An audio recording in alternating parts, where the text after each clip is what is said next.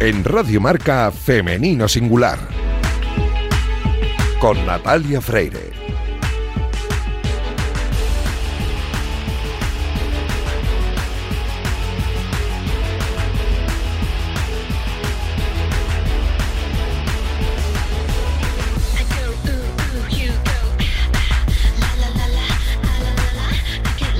Buenos días y bienvenidos un sábado más a este espacio de radio en el que nos empeñamos en dar visibilidad y voz a las mujeres que hacen que nuestro deporte sea cada vez más grande. Permitidnos que en la próxima media hora hablemos solo en femenino singular, que es el nombre de este programa que escucháis ahora mismo en la sintonía de Radio Marca.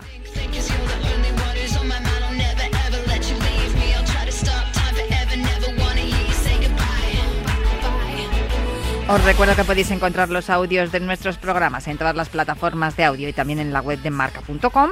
Y a los mandos técnicos me acompaña esta mañana Raúl Santamaría, que ya está haciendo que todo suene a la perfección. Arrancamos ya.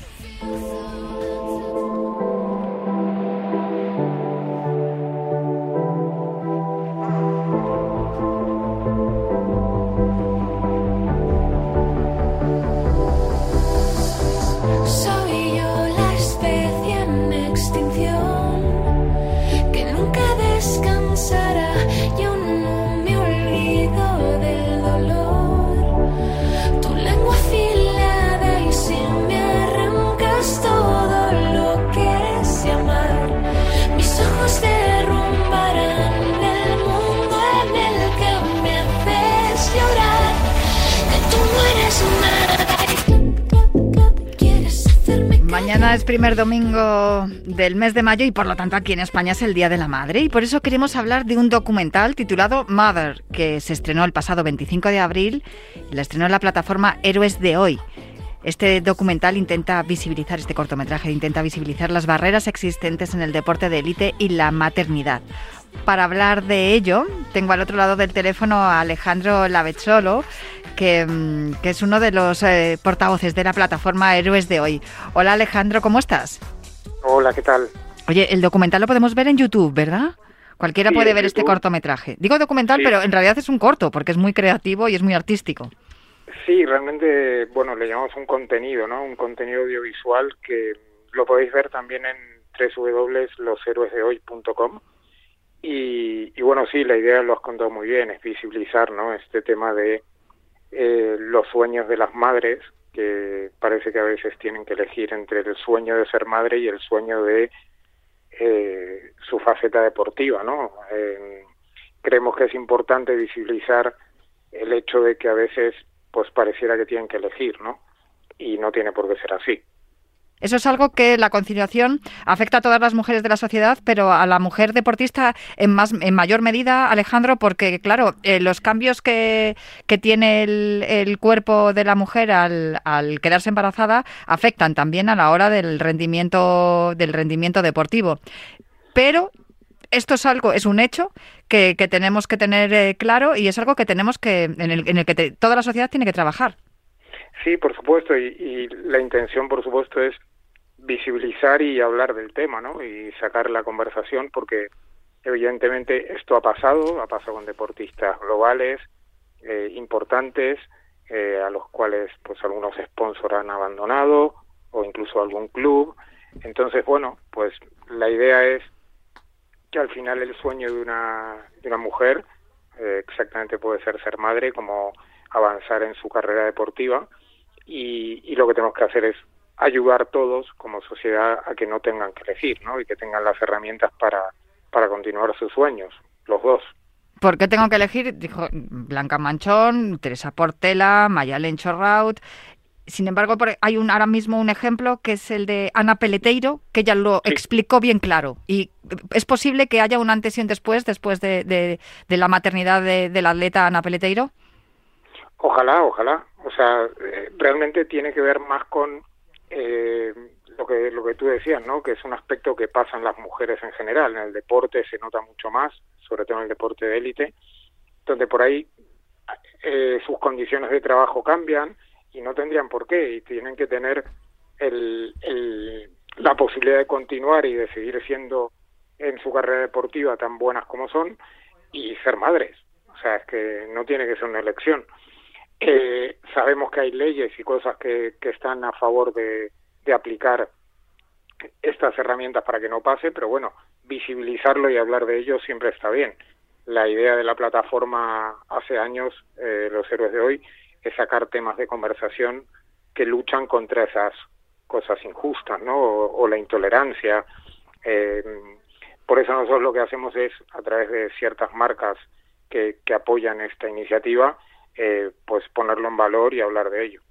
Son marcas además que sponsorizan a muchos de estos deportistas, a muchas de estas deportistas de las que estamos hablando. Me vienen a la memoria otras cosas que habéis hecho, otros temas que habéis tratado en Los Héroes de Hoy.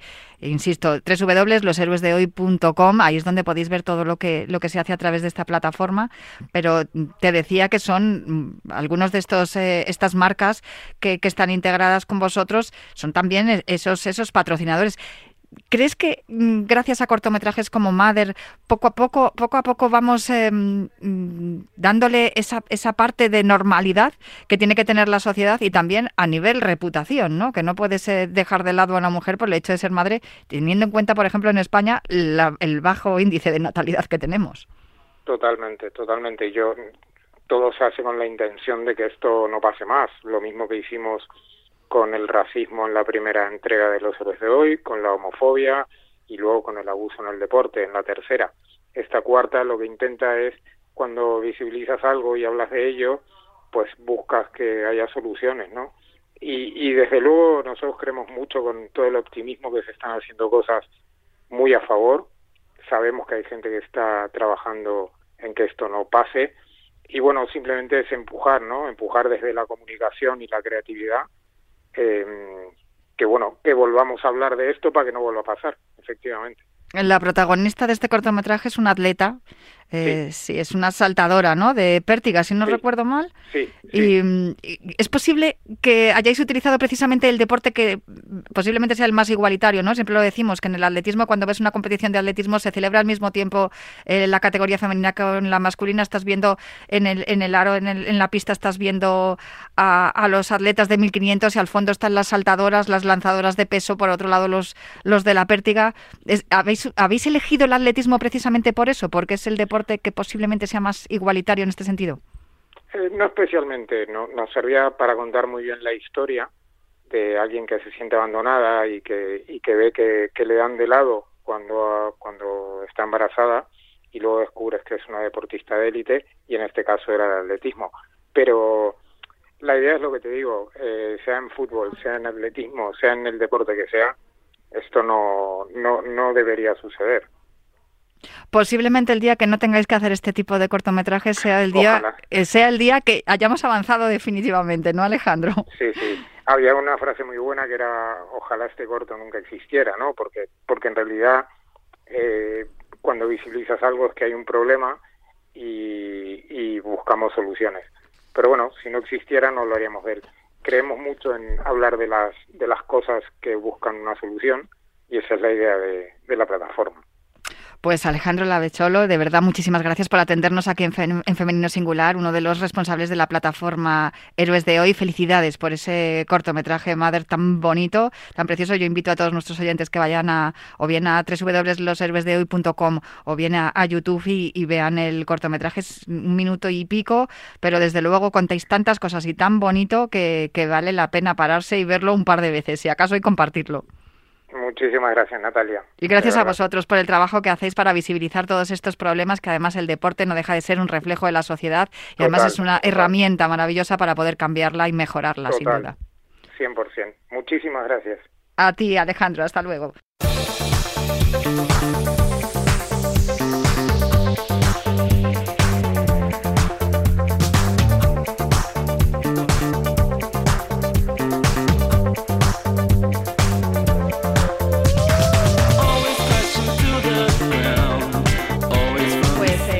Estas cosas que da la vida, que hoy tengo dos invitadas, que además he hablado de ellas durante el año en varias ocasiones, hablando de ellas de forma individual y hoy las tengo aquí juntas porque resulta que han unido sus fuerzas, nunca mejor dicho, para, para lograr una clasificación que, que están peleando por ella. Estoy hablando de Antía Jacome y de María Corbera. Lo, he dicho bien los, Sí, los sí, sí, apellidos sí, sí, y los perfecto, nombres. sí, sí. Piragüismo eh, femen- en femenino aquí, en femenino singular. Muchísimas gracias por acompañarme aquí esta mañana, chicas. Muchos eh, eh, éxitos en, en solitario y ahora habéis decidido uniros. Sí, la verdad que bueno, esto, el- esta decisión la tomamos esta temporada. Creo que, que la verdad que las dos estamos muy ilusionadas con este proyecto porque creemos que, que podemos hacerlo muy muy bien internacionalmente. Y sobre todo eso, también, bueno, nosotras nos tuvimos que jugar la plaza para los Juegos de Tokio la una contra la otra, Mm. entonces, bueno, eso queremos intentar pues conseguir la clasificación en París y poder estar las dos allí. ¿Cómo es eso? Porque también sé que habéis estado compitiendo, habéis estado, digamos, alternando medalla de plata, medalla de oro en, en diferentes distancias también. Estabais compitiendo en C1, ahora vais al C2 200. 500. 500, vale, C2 500. Eh, ¿lo, habe- ¿Lo habíais probado antes? Eh, ¿La decisión, cómo, cómo llegáis hasta ella? Bueno, eh, como ha comentado Antía, hemos apostado por ello ya que nuestro valor individual cada vez es mejor y, qué mejor que uniendo nuestras fuerzas.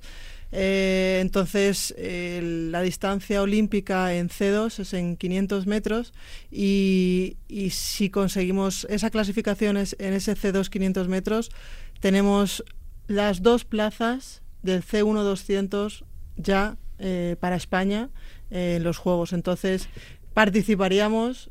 eh, España tendría plaza para el C2 500 Y dos plazas más. dos plazas más para el C1 200. Entonces, vamos a caballo, vamos a por todas. A caballo ganador, sin duda, porque claro, consiguiendo esa plaza en C2 500, conseguiríais las dos individuales y podríais competir en las dos categorías, ¿no? Cada una individual, que competiríais de nuevo una contra la otra, y luego en equipo en el C2 200. Oye, yo no sé, esto... C2 500. Bueno, y dale. que- Nada, nada, nada. es complicado, es complicado, pero Es verdad, C2 500, C1 200. Eh, c- ¿cómo, ¿Cómo es eso? Porque en, en definitiva mm, es doble trabajo. No se prepara lo mismo una competición individual que una competición en, pareja.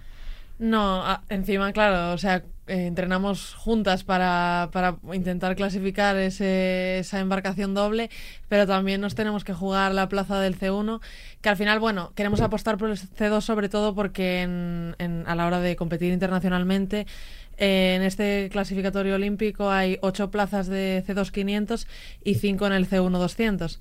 Entonces creo que, bueno, mm, tenemos más opciones para, para poder clasificar en el, en el C2 500 y aparte que ya, ya nos ha pasado eh, anteriormente de, de jugárnosla todo a una y, y al final pues teníamos eh, un nivel las dos muy muy alto como para que una se quedase fuera de, de unos Juegos Olímpicos y, y no queremos que eso vuelva a pasar entonces Es una manera de asegurar la plaza, con lo cual vuestra principal, vuestro principal objetivo, por lo que yo deduzco de lo que me estáis contando, es el, el C2 500. eso es, eso es. Sí, el C2 500 que tuvimos el selectivo eh, nacional para la Copa del Mundo en Hungría y que, bueno, ahí va a ser la primera competición internacional en 500 metros eh, que vamos a ver qué rendimiento tenemos, qué nivel tenemos frente al resto de, barcos que, que ya en otros años eh, pues han tenido ese nivel en Juegos Olímpicos, en Mundiales y ver dónde estamos, ver eh, en, en qué posición nos encontramos. Que, que, bueno, el crono habla muy bien de ello, pero hasta que no te pones en la línea de salida, eh, las circunstancias meteorológicas y todo, absolutamente todo, no, no se ve el nivel de- del barco, pero bueno, eh, para ver en- desde qué punto eh, salimos o en, dónde estamos y dónde podemos seguir mejorando para ese mundial de Alemania que es el preolímpico y es eh, donde es nuestro nuestra meta y donde estamos enfocadas al 100% para estar en esas ocho embarcaciones eh, para clasificar. ¿No tenéis la sensación de que está yendo todo como muy rápido, está siendo todo muy intenso? Y bien es cierto que deportes como el vuestro, el piragüismo, eh, no tiene el escaparate que tienen otros deportes a lo largo del año hasta que no llegan los Juegos. Tenéis que esperar estos cuatro años. Sin embargo, casi casi hemos salido de Tokio. Estamos ya en año preolímpico. Me estáis hablando de- del Mundial donde jugáis la plaza. Eh, ¿Está siendo esto un poco más, eh, digamos, eh, vertiginoso que, las, anteriores ediciones? O, o- o- bueno, es que sois muy jóvenes, pero en comparación con Tokio, Antía. Bueno, está siendo todo como mucho más, más rápido porque al final hemos quitado Un año, un año que hemos sumado al, al anterior ciclo.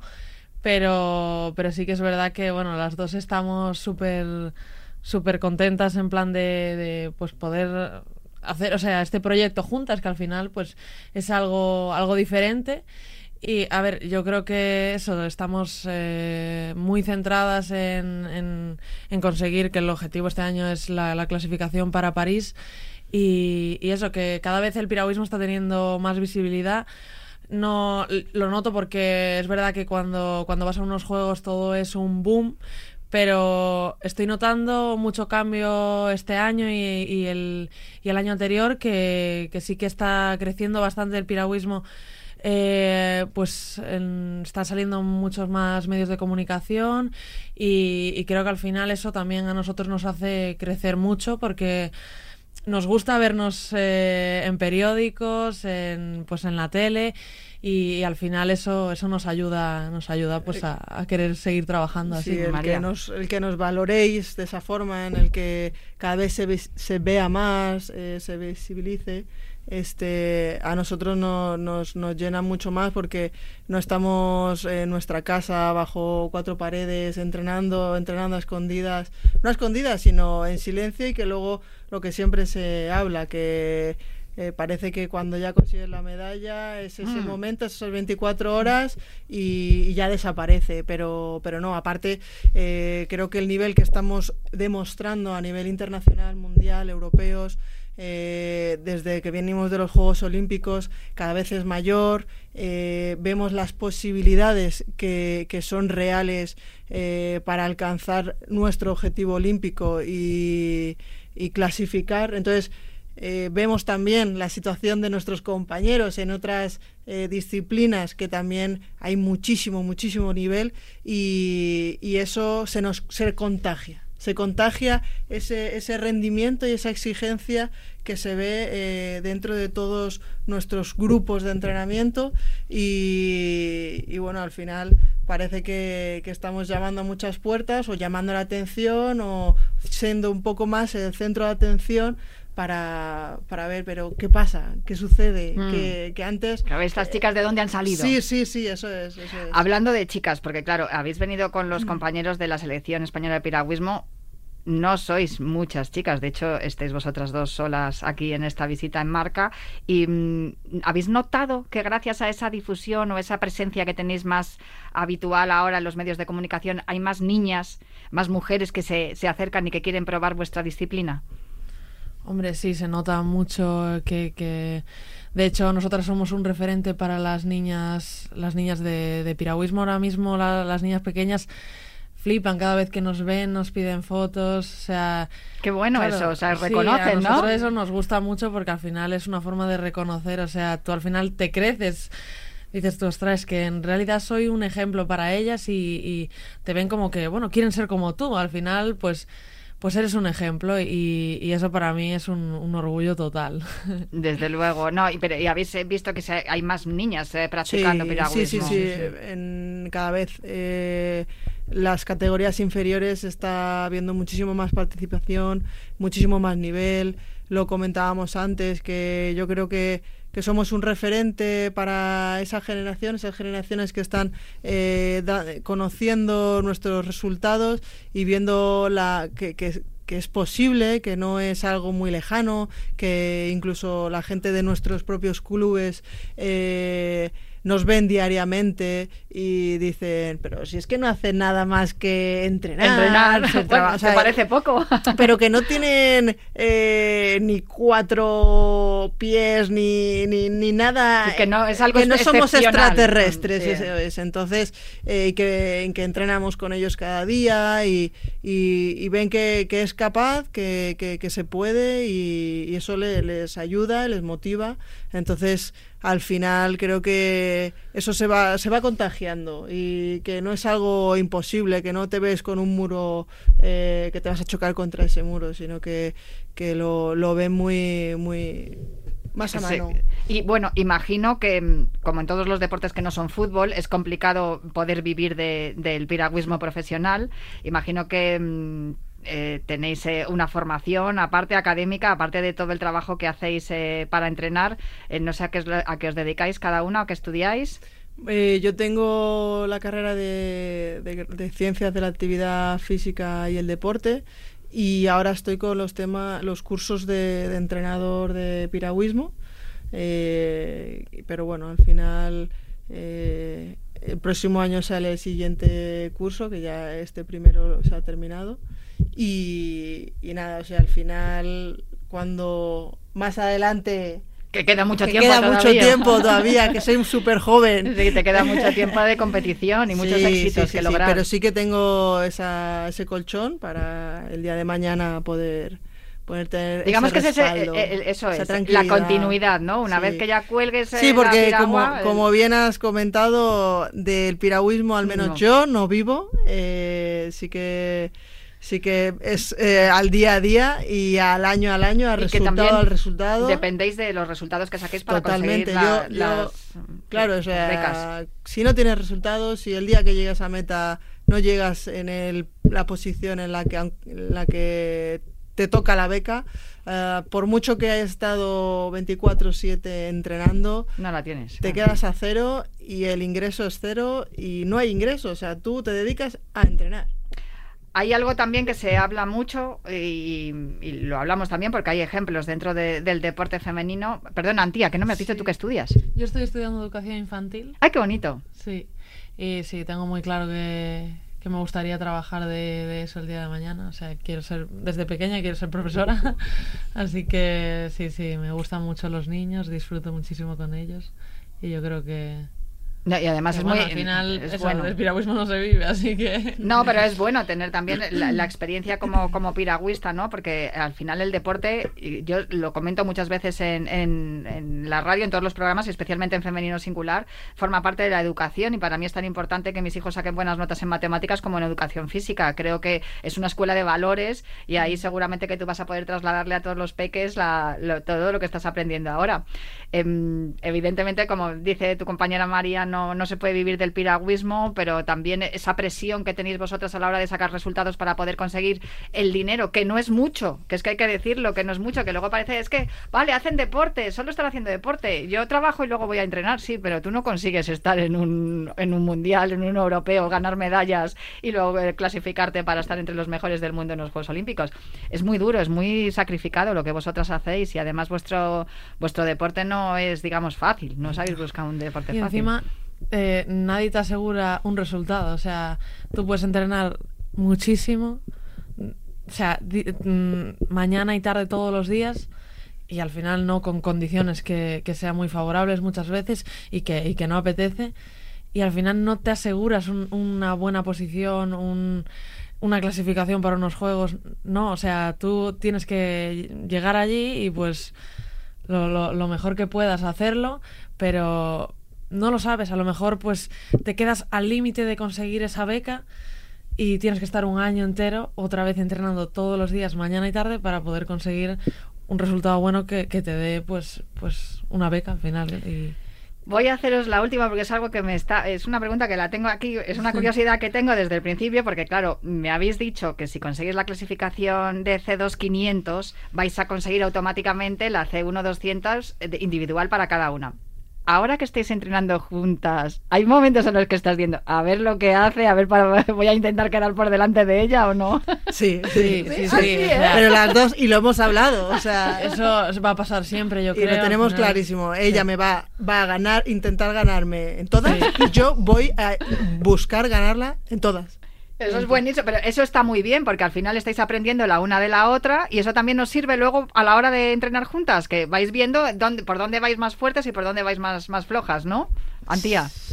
Sí. Sí, sí, la verdad que al final vivimos en un pique continuo porque claro, cuando encanta. salimos en C2 somos un equipo, pero cuando, o sea, cuando vamos en C1 lo somos, pero al final nos queremos ganar, o sea, las dos queremos ir al C1. Entonces, claro, este año el clasificatorio para el clasificatorio olímpico solo puede ir una en el C1. Al final es un pique, o sea, es un pique de nosotros salimos al agua y salimos en C1 y, la- y las dos queremos ganar, entonces pues bueno. Exacto, pero yo creo que Es sano, o sea, un es pique, sano, es claro. sano y es súper importante eh, mentalmente ver cómo te lo planteas. Porque gracias a ese pique sano, en cosa de dos años, dos años y medio, tres, hemos crecido muchísimo. O sea, el año pasado fui campeona del mundo y en la vida me lo hubiera eh, planteado estar a nada de la campeona olímpica, eh, pero que Antía fue campeona de Europa. Mm. Eh, estamos creciendo muy, muy, muy de una- en un nivel mayor. Entonces, eh, es súper importante que ese pique de yo te voy a ganar, pero que sea de decir, esto me está haciendo crecer. Sí. Eh, se- llegar a todos los entrenamientos como al límite, saber Pero que, que que te terminamos- está costando, Sí. pero terminamos bien. O la, sea, la serie y te, te miras y la miras y es como, cabrona, me has ganado, o, o la siguiente, pero no, no se queda, no se te queda enquistado. Eso, eso no, no es bueno, y si sucede, o si sucediese, eh, habría que hablarlo porque al final luego vamos al C2 Claro, y te a entrenar juntas Mm. y cuanto mejor sea el ambiente, cuanto mejor... La gente, de hecho, no sé si le ha pasado a Antía, se lo va a preguntar, me, me dice, pero ¿cómo te llevas con Antía? ¿Qué tal eh, con ella? Eh, la gente se extraña mucho el buen ambiente, o sea, somos el- la, el- eh, la noche y el día, pero total. Pero o sea, la gente, o sea, piensa que, que realmente nos llevamos mal. O sea, porque ellos asocian que ser rivales a, a este nivel, pues es como te crea esa rivalidad a malas, pero en realidad no. O sea, nosotros ahora haciendo C2 s- más todavía, porque es verdad que al final teníamos esa tensión de que salíamos al agua y nos teníamos que jugar una plaza eh, que sabíamos que nos íbamos a dejar el alma ahí y iba a ir una. Entonces, ahora es diferente porque sabemos que mm, si, si lo hacemos bien vamos a ir las dos. Es. Entonces, es diferente, o sea, nos vamos a picar porque las dos somos competitivas y encima eso nos hace mejorar mucho y crecer y, y- y poder ser algún día campeonas del mundo, Mm. que es lo que queremos. Entonces, pues, que el día de, la- el día de mañana yo, yo me lo planteo, digo, vale, me puede estar ganando, pero es que va a ser campeona del mundo y yo voy a volver a ser subcampeona del mundo. o, o campeona olímpica Sí, o sí, subcampeona sí, olímpica. O sea, ya no me planteo de me está ganando, sino que es que ahora estamos pisoteando al resto de países porque estamos aumentando nuestro nivel. Vale, me está ganando, yo me estoy matando para, para ganarla, no lo estoy tratando. Pero es que acabamos de humillar al resto. Es buenísimo lo que estéis contando, de verdad me tenéis aquí que me dan ganas de Sí, ponerme de pie a sí. aplaudir, porque es eh, un poco el- el- la explicación ¿no? de a los éxitos que estáis consiguiendo y, y también de darnos cuenta del trabajo que hay detrás, mucho trabajo mental por lo que estoy escuchando, María, Sí. por lo que estáis- le estáis contando a las dos, y luego pues que es evidente que sois dos piezas de puzzle completamente distintas que encajáis a la perfección y que yo espero que podáis contarnos más éxitos, a ver cómo va ese preolímpico.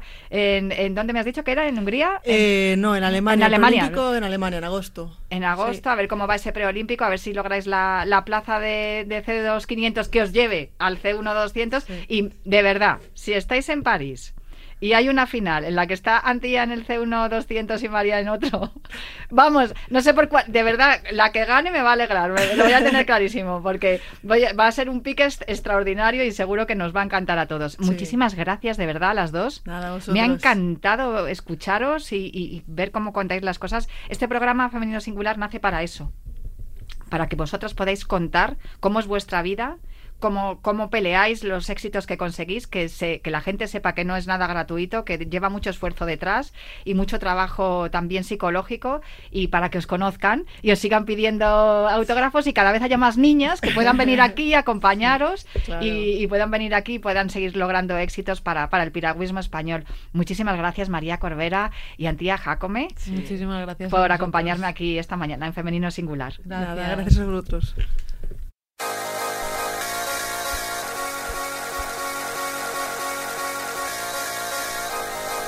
Pues hasta aquí Femenino Singular. Muchísimas gracias por acompañarnos un sábado más aquí en la sintonía de Radio Marca. Yo os dejo con una jornada apasionante de deporte, pero prometo volver el próximo sábado para seguir hablando aquí en Femenino Singular.